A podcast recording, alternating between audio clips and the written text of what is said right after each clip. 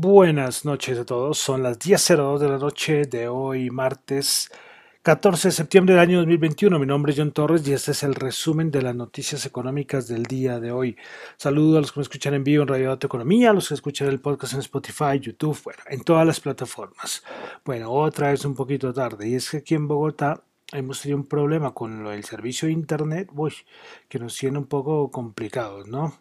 Y sin internet, pues difícil, difícil todo. A decir, no voy a estar en vivo, pero subo el podcast. ¿Y cómo subo el podcast? Y las conexiones de datos no es que sean muy buenas. Bueno, entonces vamos a comenzar con el resumen de noticias económicas. Saludos a los que me están escuchando en vivo, como siempre, en Radio Dato Economía, los que escuchan el podcast en todas las plataformas. Listo, entonces vamos a comenzar. Vamos a comenzar con un datico general, son un datico general que, habla o toca a, todo el mundo. Y es que hoy el Instituto de Finanzas Internacionales sacó un dato que los niveles de deuda global aumentaron 4.8 trillones de dólares en el segundo trimestre, hasta un registro de 296 trillones.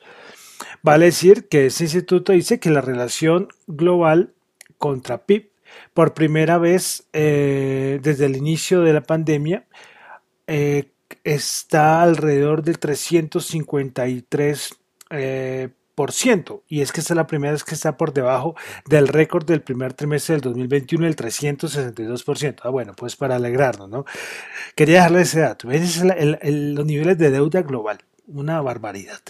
Bueno, vamos a comenzar con Asia y es que hace nada menos de una hora tuvimos el datico de ventas minoristas y producción industrial en China. Pues el de producción industrial se esperaba 5.8, quedó en 5.3, pues un poquito abajo, pero el de ventas minoristas estimaba 7% y terminó en 2.5%, una caída ya casi niveles como, no sé, casi no, niveles de inicio de la pandemia, más o menos, una barbaridad la caída de las ventas minoristas en China. Bueno, pasamos a tasas de desempleo en Corea del Sur, 2,8%, esperaba 3,5%.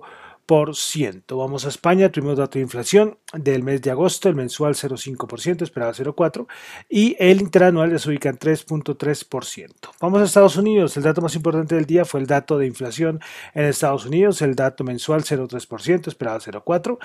Y el interanual 5,3%, esperaba 5,3%. Entonces muy, está por debajo, pero no muy por debajo, pero sí por debajo de lo esperado. Eh, la parte de carros usados y servicio de transporte fue lo que bajó. Eh, aunque, o sea, recuerden que, que había subido mucho, ¿no? Pero la parte de vehículos nuevos sí subió. Y todo lo que ha relacionado con chips y todas estas cosas, yo creo que esto, esto se va a mantener por arriba. Eh, pero bueno, un dato mejor a lo esperado. Entonces, ¿esto qué le quiere decir a la FED? Al fin, ¿qué va a hacer la, FED? Eh, tapering, no tapering, porque estos datos, ellos están muy pendientes del dato de empleo, pero yo creo que tal la, la inflación, que cada rato dicen que es transitoria, vamos a ver qué, opinarán, aunque recordemos que ellos también ven el, el PSE. Bueno, eh, vamos a continuar directamente a, a los mercados. Tuvimos inventarios API, como todos los martes. Cayó 5.4 millones de barriles. Esperaba una caída del 3.5 millones de barriles. Hoy Hyundai salió con un comunicado a decir que su fábrica de Corea del Sur suspenderá la producción entre el 15 y 17 de septiembre. Adivinen por qué. Debido a un problema del suministro de componentes de chips para automóviles. Tremendo, ¿no? Eh, bueno, seguimos con, chips, bueno, productos que traen chips. Y es que Apple hizo su presentación, su evento, no lo vi, de verdad que no lo vi. Eh, sacó iPhone, el nuevo iPhone, iPhone 13, sacó un nuevo Apple Watch, sacó un nuevo iPad y sacó una nueva versión del iOS. Eh, bueno, cosas así sorprendentes, ¿no? Hasta la acción bajó después del, del lanzamiento. Continuamos con cositas. Avianca, autocomunicado. los acreedores van a a quedarse como que con el 75% más o menos de la empresa. Y bueno, ya, ya es casi un hecho que lo que los accionistas, los accionistas van a quedar casi sin nada. Sin nada. lo hemos repetido cuantas veces en todo lado, ¿no? No solamente aquí, eh, muchos analistas, esto es cuento, ya los que quieren jugar ahí al casino. Eh, bueno, hoy Bancolombia y BlackRock lanzaron un nuevo ETF en el mercado global colombiano en la BBC y es que ya se va a poder negociar algunos ETFs y también algunas acciones, Pfizer, Apple, y se va a poder comprar en, las plataformas de, trading colombianas. Amazon también va a estar ahí, para los interesados, ahí van a, van a tener, no sé cómo sea el lío de tasa de cambio, porque comenzó a ser, eh, no sé, no sé esto cómo va a ser, de verdad, y que las plataformas funcionen de Colombia. Bueno, continuamos. Eh, a ver, listo. Y por último, una cosita de la Bolsa de de Colombia es que los accionistas del Grupo Energía Bogotá aprobaron la distribución del dividendo extraordinario de 95 pesos por acción. Entonces los que tienen esta acción van a recibir un dividendo extraordinario. Listo, bueno, entonces vamos a pasar ya a los mercados. ¿Qué les cuento de hoy? Pues el dato de inflación al principio, pues fue muy bueno para las bolsas. Un dato muy malo, pues aceleraba el tapering y bueno, pero lo reaccionaron bien, pero después eh, terminaron eh, a la baja bueno, es que estamos en, yo les decía la semana pasada, vamos a tener vencimiento de opciones, vencimiento de varias cosas, eso genera volatilidad. Yo lo dije la semana pasada, entonces esta, esta semana va a estar así. Bueno, entonces vamos a comenzar con el Nasdaq, el Nasdaq 100 el día de hoy. El Nasdaq 100 bajó 51 puntos, bajó 0,3%, 15.382. Para ganadoras en el Nasdaq 100 tuvimos a, a ver, que ahora esto no me sirve. Listo, tuvimos a a Atlassian Corporation 3,3%, Intuit 1,9% y ASML Holding 1,9%. Principales perdedoras tuvimos a Concast Corporation menos 103, NetPay menos 4,1 y Charter Communication menos 3,9%. Vamos ahora con el SP500. El SP500 el día de hoy bajó 25 puntos, menos 0,5%, 4.443.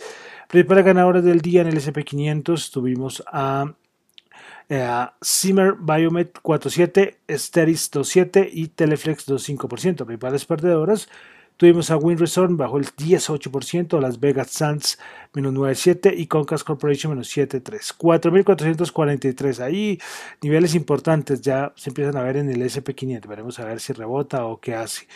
Bueno, vamos al Dow Jones. El Dow Jones el día de hoy bajó 292 puntos, menos 0,8%, 34.577. Principales ganadores del día en el Dow Jones. Microsoft 09 y Salesforce 01, los únicos de todos los 30 componentes que terminaron en verde. Principales perdedoras, Walgreens Boot bajó el 1.9, Caterpillar bajó el 1.8 y Chevron bajó el 1.8%. Bolsa de Valores de Colombia, el MSCI Colcap bajó 2 puntos, 0.1% bajó, 1.310 puntos. Prepara ganador del día la Bolsa de Valores de Colombia. Tuvimos a Cemex, subió el 4%, 1.3A subió el 1.4% y Preferencial Semargos subió el 1.2%. Principales perdedoras, ETV bajó el 2.5%, Grupo Argos bajó el 2.4% y Avianca bajó el 2%. Bueno, vamos al petróleo, que por ahí con todo el lío del huracán, de los huracanes, estamos en temporada de huracanes, esto ha afectado, ¿eh? esto, esto mueve por ahí mercado. Pues el Brent 73.9 subió 0.3, WTI 77 subió 0.1 el barril. El oro 1806 subió 12, el dato de inflación lo ayudó. Bitcoin 47.219 subió 2.142, pero vamos a ver cuánto está el Bitcoin en este momento. En este momento el Bitcoin está en 47.000 122, eh, a ver, déjeme yo actualizo esto para no estar diciendo mentiras, 47.122. Bueno, listo. Y para terminar, el dólar 3.830 bajó 5 pesitos. Bueno, hoy fue rapidito, rapidito. El resumen de las noticias hoy fue rápido, de verdad. Bueno, entonces ya me despido. Mi nombre es John Torres. Me encuentran en Twitter en la cuenta en la cuenta arroba John Chu, en la cuenta arroba Dato Economía. Y recuerden que lo mío son solamente opiniones personales. No es para nada ninguna recomendación de inversión. Muchas gracias.